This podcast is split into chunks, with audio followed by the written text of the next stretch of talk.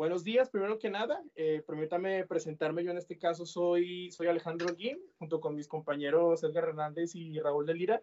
Este, nosotros dirigimos el, el programa, bueno, el podcast este, que se llama Hijos de Big Van.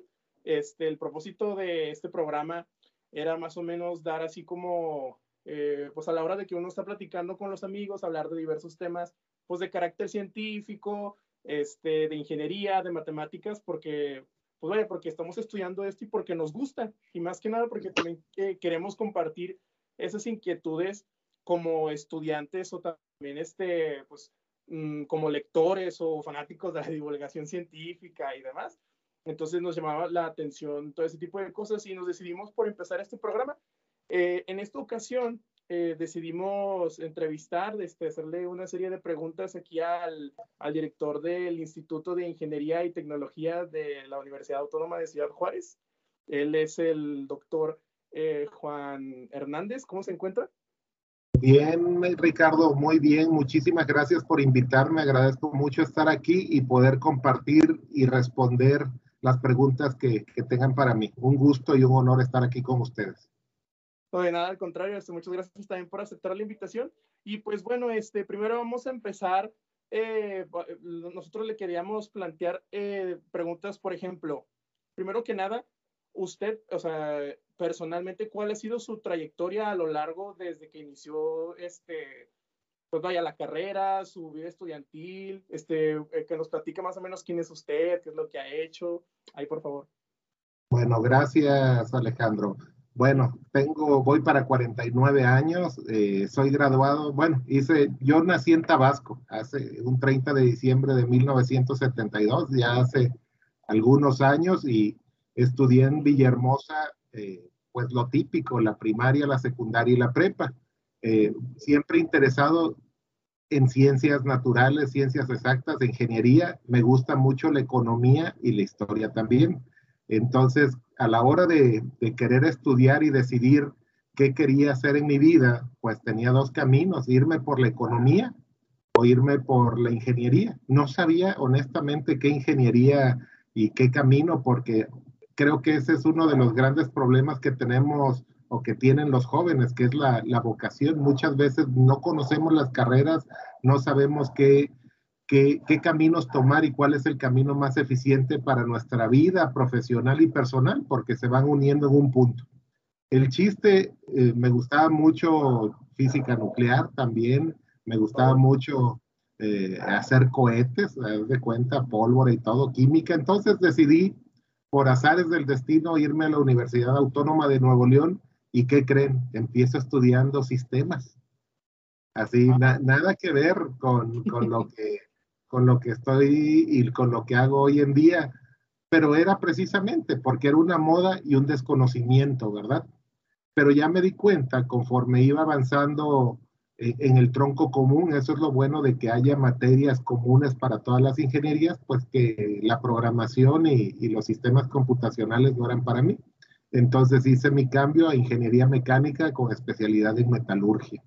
Entonces, a partir de ahí, eh, pues pues me fue bien, creo que, que, fui un estudiante muy bueno, termino mi carrera, fui el mejor de mi generación y automáticamente la universidad a través de un muy buen coordinador, el ingeniero Jesús Moreno y un muy buen, hoy día amigo, antes profesor, el, el doctor Rafael Colás, pues me invitan a estudiar la maestría en ingeniería de materiales y de ahí empieza pues todo lo que es mi carrera. Y eso es por, por eso me gusta convivir mucho con, con ustedes y con los alumnos, porque la voz de un maestro, la voz de un amigo, la voz de un compañero maestro que tiene un poquito más de experiencia en la vida, pues te ayuda a, forjar, a forjar y a formar futuros. Para mí por eso es bien importante, créanme, yo extraño tenerlos en clases, platicar con ustedes, eh, convivir. ¿Por qué? Porque también de ahí se da, de esa convivencia diaria, pues te cuidas mutuamente, tienes el consejo, tienes la convivencia y esa forma de interactuar alumno-maestro, eh, que se forja luego una amistad y una colaboración, pues te ayuda a qué? A dar eh, caminos de vida. caminos de vida. Y yo, pues yo soy un producto de, esos, de esas amistades, de esos consejos que me han formado y me han forjado un camino de vida. Tengo que agradecerle a mucha gente que, que va, que se te, pues que va conviviendo contigo en el camino de llegar a donde, a donde estás. Y, y bueno, esa es la segunda condición, ser muy agradecido y nunca olvidar tus orígenes, ¿verdad? Orgullosamente formado en universidades públicas, no tengo nada contra las privadas, al contrario, creo que son instituciones excelentes, pero en la condición económica donde yo estaba, pues no tenía para pagarla, entonces viva la educación pública, viva el sistema educativo nacional, que es el que me ha permitido llegar a lo mucho o poco que, que, soy y que represento en este día, ¿verdad? De ahí de que termino mi, mi maestría en ingeniería de materiales, eh, pues se me presenta la opción de trabajar. Empiezo a trabajar en 1995, en, perdón, en 94, en diciembre, diciembre del 94, diciembre del 95 aproximadamente, eh, justo en las peores crisis económicas, cuando pasa el, el dólar de 3 pesos a 10. Entonces ya, ya se podrán imaginar esa crisis muy, muy difícil para el país, las quiebras en las compañías, pero siempre va a haber lugar para alguien que esté preparado y que tenga ganas de trabajar. Esa, ese es un, un consejo. Y otra cosa bien importante, eh, eh, tienes que empezar picando piedra, pero no irte tan abajo, porque aquí en Juárez eh, pasa algo que, que, me he dado mu mucha cuenta. Los compañeros, hasta inclusive a veces con maestría, los mejores promedios de, de los programas empiezan de, de técnicos y a veces hasta de operarios por sacar dinero. Entonces tampoco hay que venderse tan corto. Mi primer empleo fue como ingeniero de ingeniero de procesos en una de las galvanizadoras más grandes de, de Monterrey. Eh, y, y, bueno, pues mucha, de nuevo, mucha experiencia, gente muy buena con la que colaboré y que pues ayudó a, a seguirme forjando. De ahí, eh, pues la inquietud siempre. Eh, para mí, pues estudiar, pues es un gusto. Hay gente, eh, pues, que lo hacemos por gusto. Vemos gente que lo hacemos por gusto y, y, no me podía quedar sin seguir estudiando. Entonces, en el 99, eh, opto por, por irme a estudiar un doctorado a una universidad en Canadá, en McGill University, en Montreal, Quebec, Canadá. Y de nuevo, pues la ingeniería de materiales.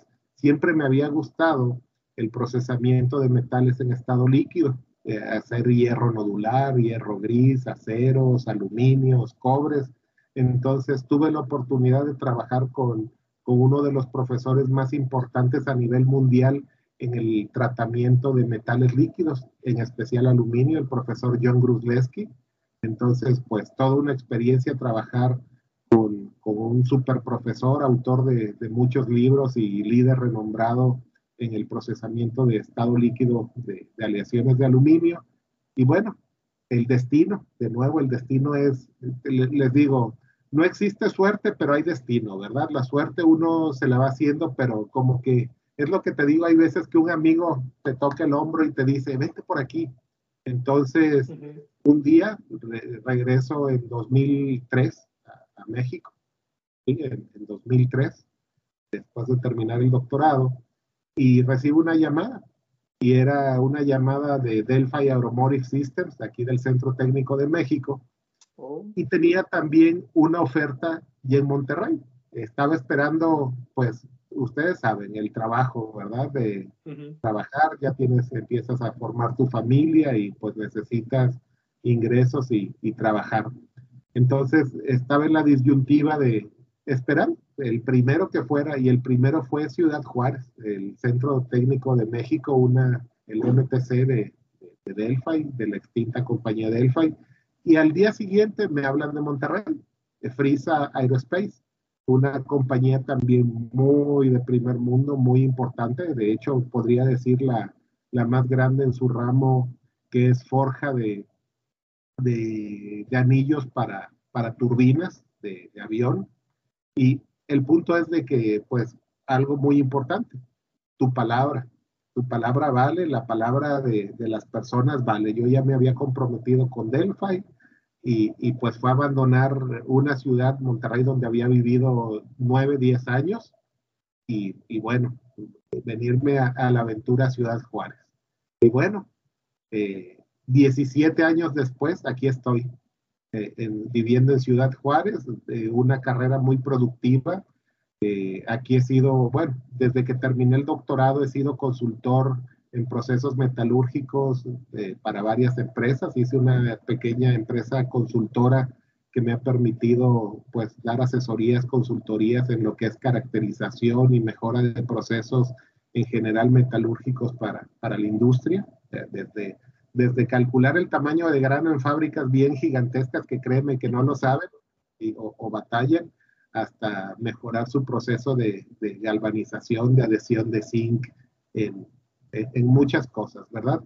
Entonces, 11 eh, años seguidos en, en Delphi y de ahí, pues ya en los últimos años de Delphi estuve combinando, de hecho, renuncio a Delphi en 2011 para entrar de tiempo completo a la universidad, pero aún así por azares del destino, Delphi quería que siguiera con ellos, entonces ahí tuve un convenio para seguir trabajando con ellos de medio tiempo, mientras era tiempo completo aquí en la universidad, y ya desde 2011 les digo tiempo completo en la universidad y pues una carrera pues muy diferente a las carreras industriales. En las carreras industriales eh, el estar en la industria es apagar incendios, resolver problemas, todo cuesta, el tiempo cuesta, todo es urgente, todo es para ayer, no hay nada para mañana. Y, bueno, eh, debo decir que, que, el estar más tiempo todavía en la industria me ayudó a, vamos a decir, hacer dos o tres doctorados más porque aprendes productos, procesos, conoces cómo interactuar con, con gente. Por ejemplo, mi último proyecto eh, en Delphi fue con, con la línea thermal, era hacer el tratamiento térmico por inducción de las flechas que llevan los, los, los ¿cómo se llama? Los aires acondicionados y eso se hace con unas máquinas muy especializadas que tienen bobinas de inducción y que hacen el temple, ¿sí? Eh, en todo en un paso. Había que optimizarlo. Ahí qué pasa, pues tenía que trabajar con los obreros de la planta y ellos ya conocen los errores, ¿verdad? Y entonces lo más gracioso, ellos estaban esperando a qué horas yo tronaba la máquina o quemaba las piezas, porque si usas muy, mucha corriente en la inducción, pues las fundes y creas un cortocircuito y nada más estaban esperando, pero bueno, no pasó afortunadamente, eh, se llama Concho, el, el, operario, ahí debe seguir ahorita en, en, la planta. Y lo que me da risa, ya luego lo caché que todas las piezas que él tenía quemadas las escondía abajo de la máquina.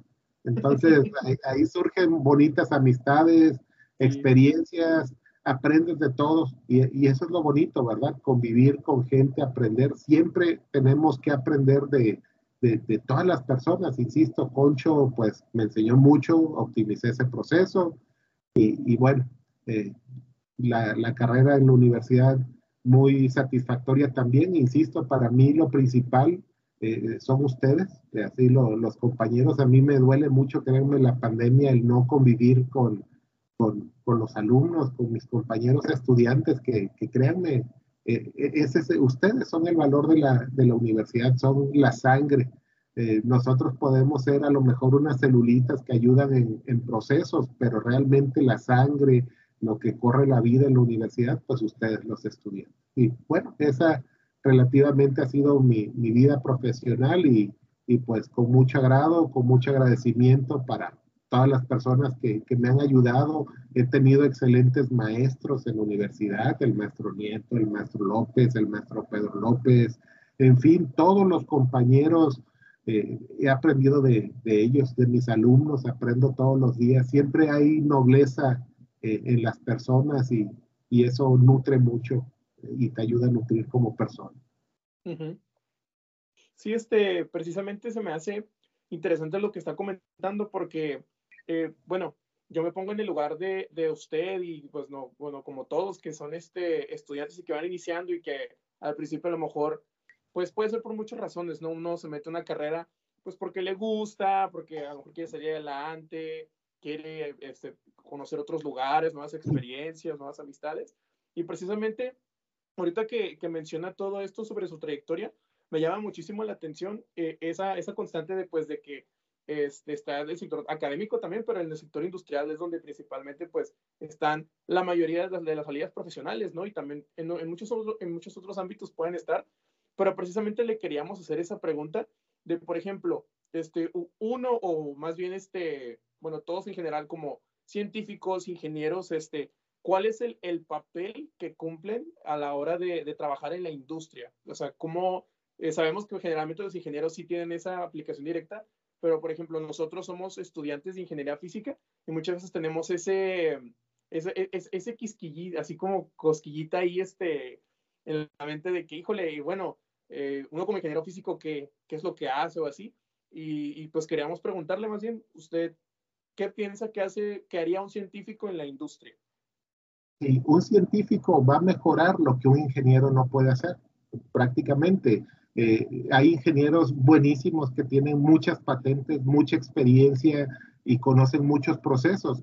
La, gran diferencia, muchas veces él tiene un background y lo demás ha sido ganado empíricamente. Por ejemplo, a mí la gran fortaleza que tienen los ingenieros físicos, los matemáticos y un buen ingeniero que combina la ingeniería con las ciencias es precisamente eso, el background teórico. Eh, simplemente un ejemplo, un ejemplo bien fácil, las bombas eh, de aceite, las bombas de gasolina, en sus empaques, así para permitir el flujo, tienen una rugosidad, ¿sí? Y sabes cómo, y, esa rugosidad, si es muy grande, no te, no te permite sellar completamente y siempre va a haber goteras. Entonces, esas goteras, por ejemplo, en, en, ciertos inyectores que se utilizan en carros hoy en día, que no voy a decir la marca porque es confidencial en proyectos que trabajé, esas gotitas que están cayendo porque la rugosidad no está bien controlada, hace que en la mañana, cuando tú prendas tu carro, saque humo negro. Un carro último modelo, imagínense, un carro último modelo sacando humo negro. ¿Cómo se resolvió ese problema? Con cálculo integral, calculando las áreas, haciendo el sólido revolución. ¿Sí me explico? Uh -huh. Pensando fuera de la caja. Un ingeniero ve un número que dice RA, tiene grande la rugosidad. Sí, pero ¿cómo atacas el problema? Para eso está el cálculo diferencial, para eso están las ecuaciones parciales, para ver cómo va el flujo en función del tiempo, cuánto. Entonces, uno puede predecir sin hacer, y esa es la gran diferencia. El, el ingeniero común tiene que experimentar para resolver, y uno puede predecir. Y esa es la gran importancia, y eso es lo que necesito que ustedes se acuerden, y que como buenos ingenieros se acuerden. Número uno, nunca hay el cómo no el encontrar el cómo no es extremadamente fácil. Hay millones de maneras de decir cómo no se pueden hacer las cosas. Lo importante es encontrar el cómo sí lo resuelve. ¿Tienes un reto? Ok, utiliza todo tu bagaje técnico, álgebra, física, fluidos, etcétera, para resolverlo. Todo, a, final de cuentas, los objetos que, que utilizamos hoy en día están basados en procesos físicos, procesos químicos y procesos mecánicos tiene que haber una solución química, física, mecánica, utilizando las ciencias básicas y obviamente la ingeniería aplicada. Entonces, eso es lo que nunca se deben olvidar. Un ingeniero físico, les insisto, eh, eh, la física es la madre de la mecánica, es la madre de la electrónica, es la madre de la semiconducción, ¿sí? Solo que eh, precisamente lo que vimos en clase, cuál es la diferencia entre ciencia y cuál es la diferencia entre ingeniería. Ciencia monta la base para desarrollo ingenieril. Entonces, ustedes son un híbrido entre ciencia básica e ingeniería aplicada. Entonces, eso es lo que no se les debe de olvidar. Y, y algo que tengo que agradecer mucho es que con la reforma que hicimos al, al plan curricular, eh, eh, pues si se dan cuenta ya llevan electrometría, llevan procesos de manufactura, llevan eh, materias, laboratorio 1, laboratorio 2, laboratorio 3, que antes no llevaban y eso les ayuda mucho a que a ser ingenieros, a tener esa formación que antes no tenían. Antes era física, era muy disciplinar y ahora ya combina mucho más lo experimental y, y lo y lo ingenieril y eso es importantísimo. Si ustedes conocen y saben hacer, ya le hicieron. Pero lo importante que es la confianza que tengan en ustedes mismos. Si no tienen confianza en ustedes mismos, ya valió, ¿sí? Y acuérdense, todos los ingenieros cuando nos graduamos salimos con dudas. Yo de la misma manera cuando salí le, les digo, ¿qué voy a hacer? ¿Qué sé? Ahora sí que yo solo sé que no sé nada, ¿verdad? Entonces ahí es cuando realmente, cuando ya haces, es cuando dices, ah, sí, me acuerdo en, en, en el, mi trabajo en la galvanizadora, lo primero que me preguntaron, oye, ¿y cómo calculas el calor? Y ah, Q es igual a MCP delta T. ¿verdad? Y, vaya que usé esa formulita, ¿verdad? Porque me tocaba balancear eh, volúmenes de agua para mantener, eh, pues sí, un proceso de, galvanización, tener la paila donde estaba el, zinc caliente, pues balanceado. Y, y, empiezas por algo tan sencillo que U es igual a masa por calor específico a presión constante por delta T. Entonces, eh, no había ni computadoras o, muy incipientes en aquellas épocas, era ir a medir procesos, estar y, y aplicar, ya ahí va sacando el bagaje. Eso es lo importante. E insisto, física, ¿qué es? Ingeniería física, la aplicación de la ciencia básica a la ingeniería aplicada, usando todo ese bagaje y lo tienen. Acuérdense, ya llevan electrónica, ya llevan circuitos, no hay peros. Y algo bien importante, en la escuela no se ve todo no se ve todo. Eh, la escuela les debe de formar el hábito del autoestudio. Ustedes tienen que aprender a aprender. Eso es bien importante. Un ingeniero nunca, nunca para de aprender. Todos los días tiene que leer, todos los días se tiene que actualizar y hay que aprovechar Udemy, Coursera, uh, EDX, todas las plataformas que hay y obviamente esa motivación pues para planear tu carrera porque la vida es planear también. Obviamente hay que disfrutar la incertidumbre que te da, pero también hay que planear el objetivo al que quieres llegar. Sí, pues de hecho es muy importante lo que menciona ahorita, eh, bueno, también lo de las diversas plataformas que Coursera, edX, este, Udemy, todo eso, que sí son este, muy interesantes porque yo también los descubrí este, iniciando la universidad y, tienen mucha variedad de cursos ahorita aprovechando aquí el, este, el sponsor acá. Pero sí, básicamente es eso, o sea, complementar este, lo que puedas ver en la universidad, este, que puede hacer ciertas cosas, complementar a lo mejor con, eh, no sé, conocimientos empíricos que tú puedas llegar a tener, ¿sabes? Como por ejemplo, ah, yo he llegado a tener compañeros tanto de ingeniería física como de otras carreras que a lo mejor ya trabajaban, no sé, de, de carpinteros y ya saben de, de ese tipo de, de trabajos, de, de, plomería, de electricistas, y eso complementa lo que están estudiando y me parece muy interesante eso que menciona, porque precisamente eh, ahorita que mencionaba también lo del plan de estudio de la carrera, este, yo, bueno, yo me he fijado que pues generalmente en las, universidades, en las universidades cambia. Yo supongo que es porque principalmente se adecuan a la actividad económica de una ciudad, ¿no? De una región. Entonces, este, nosotros le queríamos preguntar su opinión respecto a eso de que, por ejemplo, si los planes de estudio a nivel superior, este, deberían, o sea, bueno, sé que ya generalmente se hacen, pero usted piensa que es idóneo que se adapten a la actividad económica preponderante de una ciudad o se opte más por estandarizarlos así de forma en el que lleven casi más o menos las mismas materias, mismo contenido, de misma cantidad de tiempo, para que no batallen a la hora de, emigrar a otro lado o, no sé. Este, ¿Usted qué opina respecto a, a eso que le estoy preguntando de los planes de estudio? Y pues también lo de, pues complementar lo que dijo de que pues hay que reforzar los conocimientos en otras áreas. Claro que sí, Ricardo. Fíjate, importantísima pregunta. No podemos tener fábricas de desempleados, ¿verdad? Definitivamente.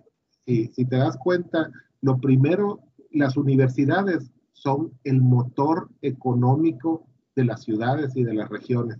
Simplemente vamos a extrapolarnos a Boston, a California, donde ha crecido la industria de manera gigantesca y espectacular y de donde salen los grandes negocios y los grandes unicornios que, se están volviendo las grandes compañías de hoy en día. ¿Por qué? Porque hay los ecosistemas de innovación, los ecosistemas de estudio que llaman a la gente a ser productiva, emprendedora y a mejorar la calidad de vida y la calidad económica de las ciudades. Las grandes compañías de dónde han salido? De universidades, ¿verdad? Entonces, si se dan cuenta ese factor como Facebook, a lo mejor Mark Zuckerberg no terminó, pero estaba en Harvard. Eh, como eh, Uber estaba en Alemania, eh, muchas de Silicon Valley estaban en Berkeley, en la Universidad de California, en Santa Mónica, etcétera. Sí, en todo el ecosistema de las universidades de California. Esa es la función de una universidad, generar capital intelectual para, número uno, para darle la, la mano de obra intelectual a las compañías que están en la región y ayudarlas a crecer para que generen más dinero y atraigan otras inversiones para que las ciudades puedan ser competitivas y mejorar la calidad de vida y del entorno. Esa es la principal función, porque una universidad que tenga mil carreras, pero que no sean pertinentes a la región, que no sean pertinentes a la economía, de, de nada va a servir, ¿verdad? Tienen que ser, tienen que tener pertinencia y aparte de tener pertinencia, deben de tener impacto económico, social, político, eh, etcétera. Deben de tocar la fibra sensible hasta del amor eh, fraternal, ¿sí? De que sean un concierto, un oasis para la paz donde, eh, sí, me, sí me explico, tú llegas al campus y es el lugar donde te tienes que sentir más seguro, donde digas, oye, aquí me puedo acostar, puedo hacer, puedo deshacer en, en, plena convivencia con mis compañeros, en respeto mutuo, ¿para qué? Para crecer juntos y lograr anhelos, anhelos colectivos, anhelos de una sociedad para hacer una mejor sociedad. Entonces, planes de estudio tienen que tener pertinencia, tienen que ser pertinentes al entorno social, al entorno económico, al entorno, ¿sí? Deben de impactar en la comunidad.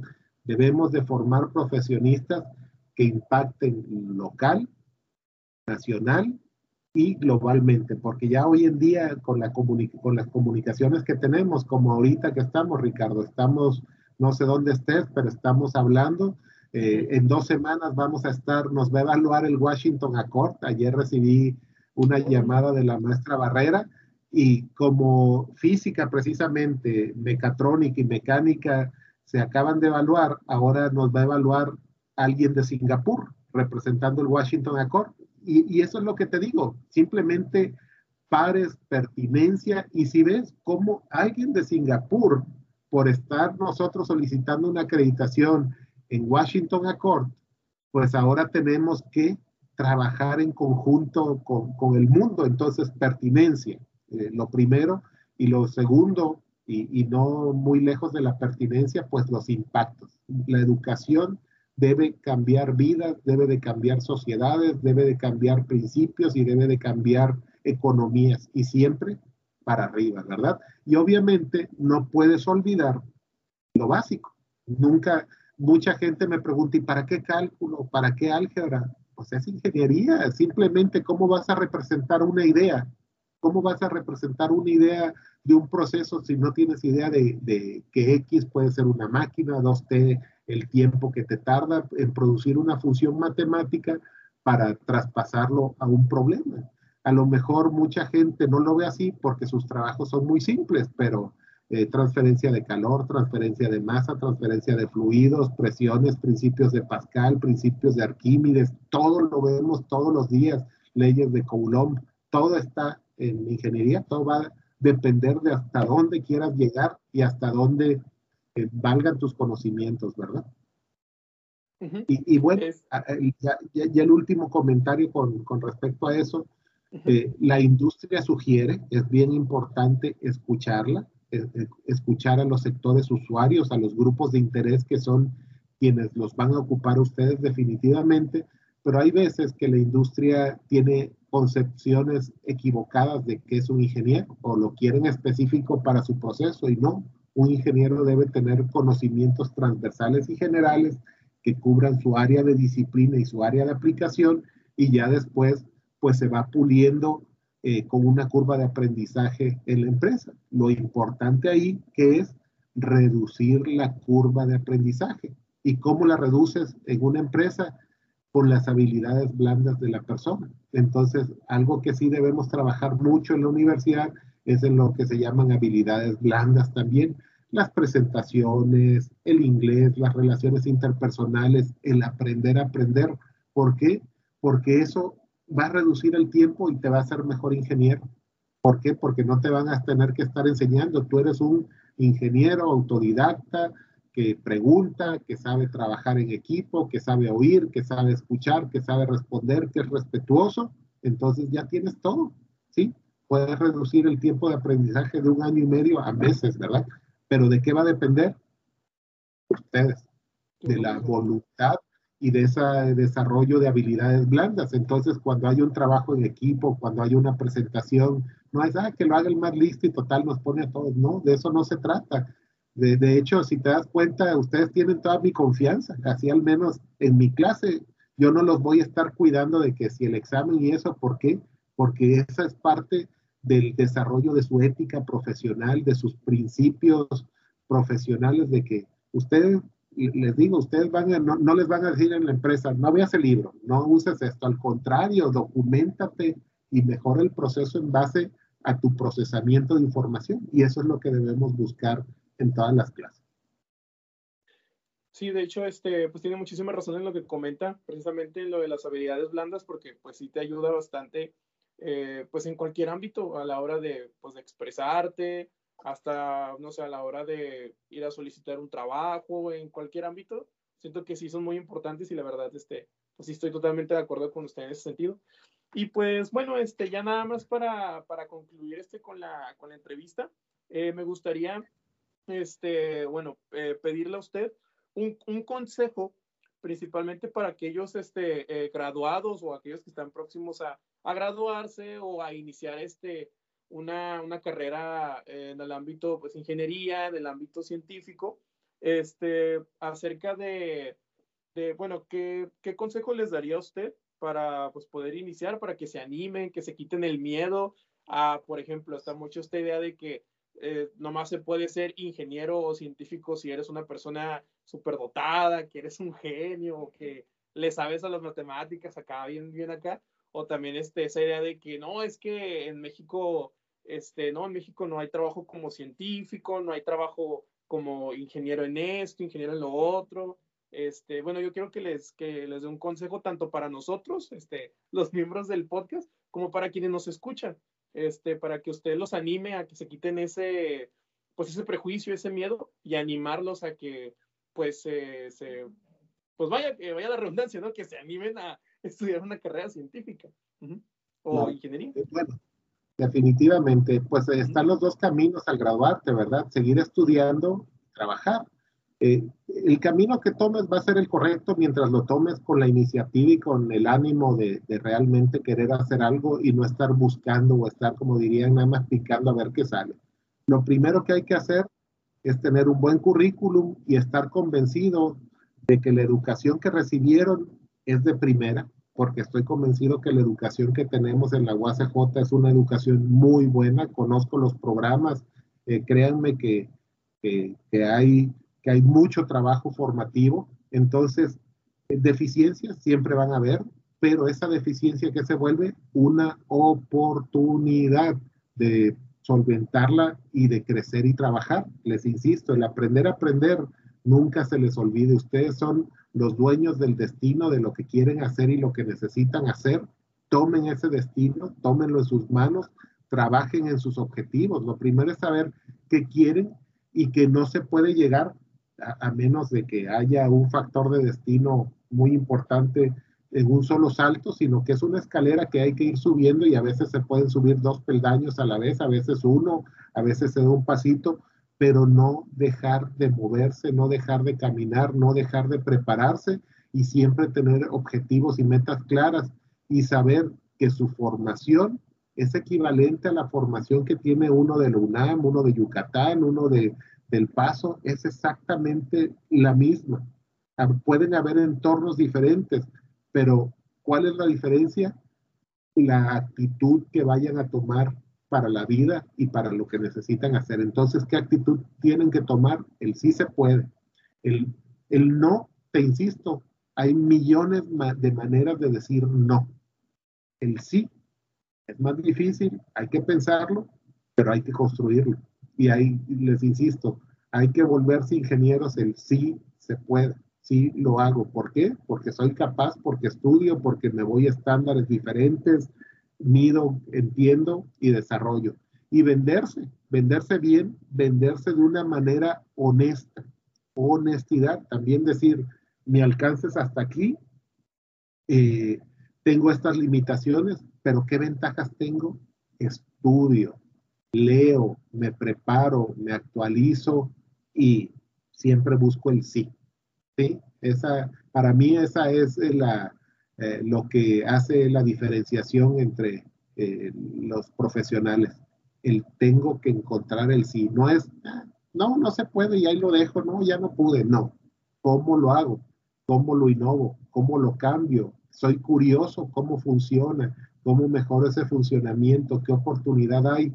Y también emprender Sé que ese es uno de nuestros talones de Aquiles como universidad. Tenemos que, buscar que ustedes se vuelvan emprendedores, que se quiten el miedo y no emprender con unos tacos, no emprender, que, que es muy loable también, pero esa es una actividad que vamos a decir en paralelo a la actividad profesional. Emprender en el hecho de que, ok, ¿qué aprendí? ¿Qué puedo hacer? ¿En qué me preparo? Hoy las oportunidades están en inteligencia artificial, grandes datos, computación cuántica, me preparo con un curso extra, eh, ¿qué estoy viendo en el mercado que hace falta? A lo mejor falta un taponcito que nadie está haciendo, ¿cómo lo hago? ¿Cómo sí? ¿Sí me explico? Ese, ese es el principio. Sí. Pues bueno, este, muchísimas gracias, director, por haber este, accedido a, a esa entrevista. Y nuevamente le agradezco yo y parte de todos mis compañeros el que haya podido acompañarnos y haya podido responder este, nuestras, nuestras preguntas, nuestras inquietudes y también para toda nuestra, eh, pues para todos los que nos escuchan. Y pues nuevamente también este, desearle también lo mejor a usted y toda su familia y esperando que se encuentren. Gracias. Nuevamente muchísimas gracias.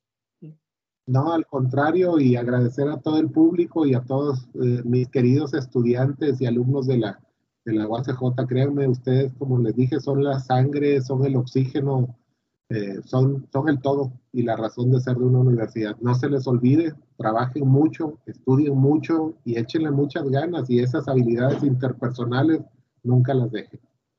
Claro que sí. Muchísimas gracias, y que tenga muy bonita tarde. Hasta luego. Gracias, nos vemos, bye.